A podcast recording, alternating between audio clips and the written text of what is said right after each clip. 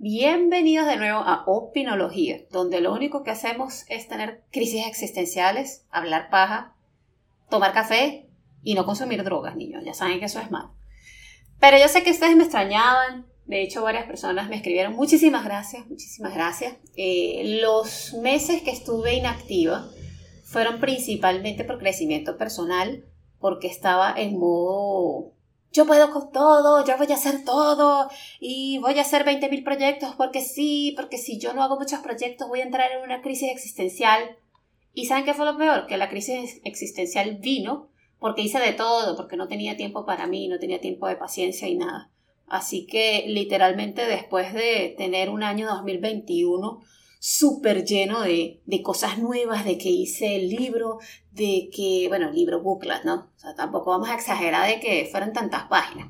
Pero hice el libro, creé el curso de Canva, eh, después di varios webinars, hice este mismo podcast que fue simplemente eh, catarsis.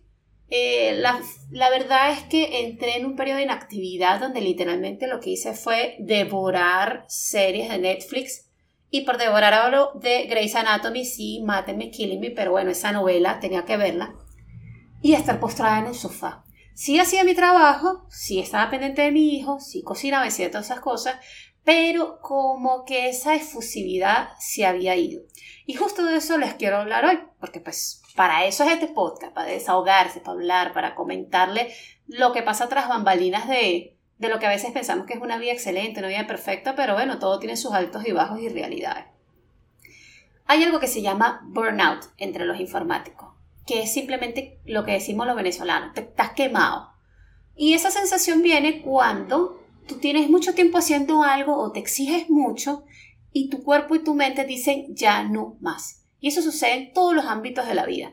Eh, yo estoy haciendo una dieta y ya no más. Eh, me exigí una rutina de ejercicio muy grande y mi cuerpo dijo ya no más. Tengo meses haciendo un proyecto de trabajo y ya estoy a punto de terminar o no encuentro resolución o no encuentro cómo llegarle. Tu cuerpo y tu mente en algún punto van a decir ya no más. Y eso es un punto de quiebre donde simplemente estás presionándote demasiado porque no te has dado los tiempos suficientes para tener una curva mucho más suave. Pero ¿qué hacemos cuando tenemos un burnout? Hay dos opciones y ambas son válidas aunque no tan sanas a veces dependiendo cómo lo, te, lo tomes, La verdad. La primera opción es decirte a ti mismo, no, yo puedo con más, yo puedo con más. ¿Y qué es lo que estás logrando? Te estás sobrecargando incluso más a pesar de que tu mismo organismo te está diciendo, no puedo más. Entonces, ¿qué estás haciendo? O sea, te vas a llevar al límite y vas a entrar, no sé, con una tembladera loca solamente porque sigues exigiéndote, pero exigiéndote a, exigiéndole a quién. A ti o a los demás que te estaban pidiendo terminar ese proyecto o hacer esa rutina. Quien tiene que escucharte eres tú mismo. Si tu cuerpo necesita una pausa, dásela. Pero vamos al otro extremo. Al extremo de, no, mi cuerpo no quiere hacer nada, yo no voy a hacer nada. Y se los digo porque yo he estado loco. Me voy a tirar en el sofá y no voy a hacer nada, voy a comer la engordición, váyanse todos, a mí me, me interesa y me sabe a. El problema no es darle el descanso a tu cuerpo que quieres, o por el contrario, seguir empujándote para terminar esa meta y después, bueno, digamos, descansar sabiendo que lo cumpliste. El problema es irse al extremo. Y como persona que es realmente extremista con las emociones, o sea, yo estoy muy, muy feliz o estoy muy, muy triste, ninguno de los dos extremos es, bueno. ¿Qué es lo que debemos hacer cuando hay un burnout? ¿cuál, ¿Cuál sería, digamos, mi fórmula mágica para el burnout? La fórmula mágica es no dejar de hacer las cosas que estás haciendo, implementarte bien sea un horario, voy a trabajar de, no quiero trabajar las seis horas porque no, o estamos hablando de informáticos, gente que puede darse ese este, no voy a trabajar las ocho horas que tengo que trabajar en el día, voy a restar una hora y esa hora la voy a gastar en hacer absolutamente nada o algo que me llene más personalmente.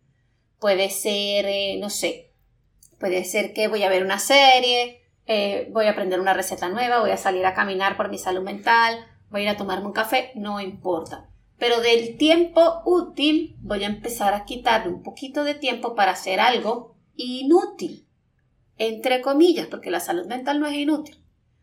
De esa forma, si necesitas más horas, bueno, ya no va a tomar una hora, va a tomar dos, me va a tomar tres, Pero la regla general es que hasta la mitad nada más, nunca el 100%, nunca es que me voy a postrar en una cama y no me voy a parar ni a bañar. O nunca va a ser que voy a trabajar ya no 8 horas, sino 12 para no pensar en el problema. No, porque no estás haciendo nada, sigues empeorando la situación. Cuando nosotros llegamos a esos puntos de quiebre, usualmente denotan un punto de culminación de crecimiento en algún punto de nuestra vida y no nos damos cuenta. A veces cuando tenemos un burnout por trabajo, quiere decir que ya esto lo aprendimos, pero no estamos buscando soluciones creativas porque ya realmente lo conocemos y nuestro cerebro no está saliendo de la caja. Tenemos que salir de la caja en esos momentos. De igual forma, por ejemplo, eh, lo he escuchado mucho con los amigos del, que conozco que van al gimnasio. Si ya esas rutinas te están cansando, cambia las rutinas de ejercicio. Prueba otra actividad física porque ya esa llegó al epítome de lo que es. Si es un burnout, cuando tienes tiempo muy prolongado haciendo lo otro. No estamos hablando de eh, la tasa de desidia que nos pasa a veces cuando tratamos de practicar algo nuevo y no nos sale la primera. Esas son dos cosas muy distintas. Y pues nada, lo que tuve fue un burnout que, que ataqué bien porque nunca descuidé mi trabajo, pero mi tiempo libre, en vez de gastarlo en seguir aprendiendo alguna nueva tecnología o, u otra cosa, o incluso a veces gastarla eh, enseñándole a mi hijo algo nuevo, le di formas de que él simplemente jugara con otros juguetes para que se sintiera que estaba haciendo algo nuevo y yo me senté a descansar. Y me apoyé en mi esposa que me ayudaba a cocinar los días que yo no cocinaba. Y esas son cosas que a veces no se dicen porque tenemos miedo a que, ay, pero me van a criticar, ay, pero esa mujer se afloja, ay, pero esa, esa mujer no le hace la comida al marido, pero ¿y por qué? Todos los días no, uno se cansa, uno también es ser humano. O sea, uno porque sea mujer no tiene que tener una obligación este, como diría, patriarcal y machista. No, o sea, simplemente uno tiene roles. Yo cocino cosas mucho más rápidamente que mi esposo. Mi esposo cocina cosas que le salen mucho más ricas que a mí, pero es un, tema de el tiempo que se gasta en la casa. Yo soy mucho más organizada para esas cosas, por, lo, e, por ende, cuando vamos a comer gastamos menos tiempo. Y simplemente es lo que llamamos la rutina de un hogar. Y la rutina con el hijo. Y la rutina de uno con consigo mismo. Entonces, cuando tengan un burnout, eh, siempre recuerden eso. Está bien ceder, está bien empujar un poquito más, pero sabiendo que eh, no podemos llegar al 100% de la desidia o al 100% de, de la exigencia. Porque cualquier, cualquier extremo siempre va a ser mal. Siempre. O sea, no existe un solo extremo en la vida que sea realmente bueno. E incluso tienen los deportistas olímpicos. Llega un momento donde su cuerpo dice ya no más, ya no más. Y así es la vida misma. Cero extremos para nada, pero disfrute de todo, absolutamente todo lo mejor que se pueda. Así que vamos a ver si logro hacer los podcasts de forma más frecuente, porque de verdad que son algo que, que me permite hablar conmigo misma, con ustedes y, y sacar a veces esas cosas que no tiene la cabeza dándole vueltas que simplemente están ahí, simplemente están ahí.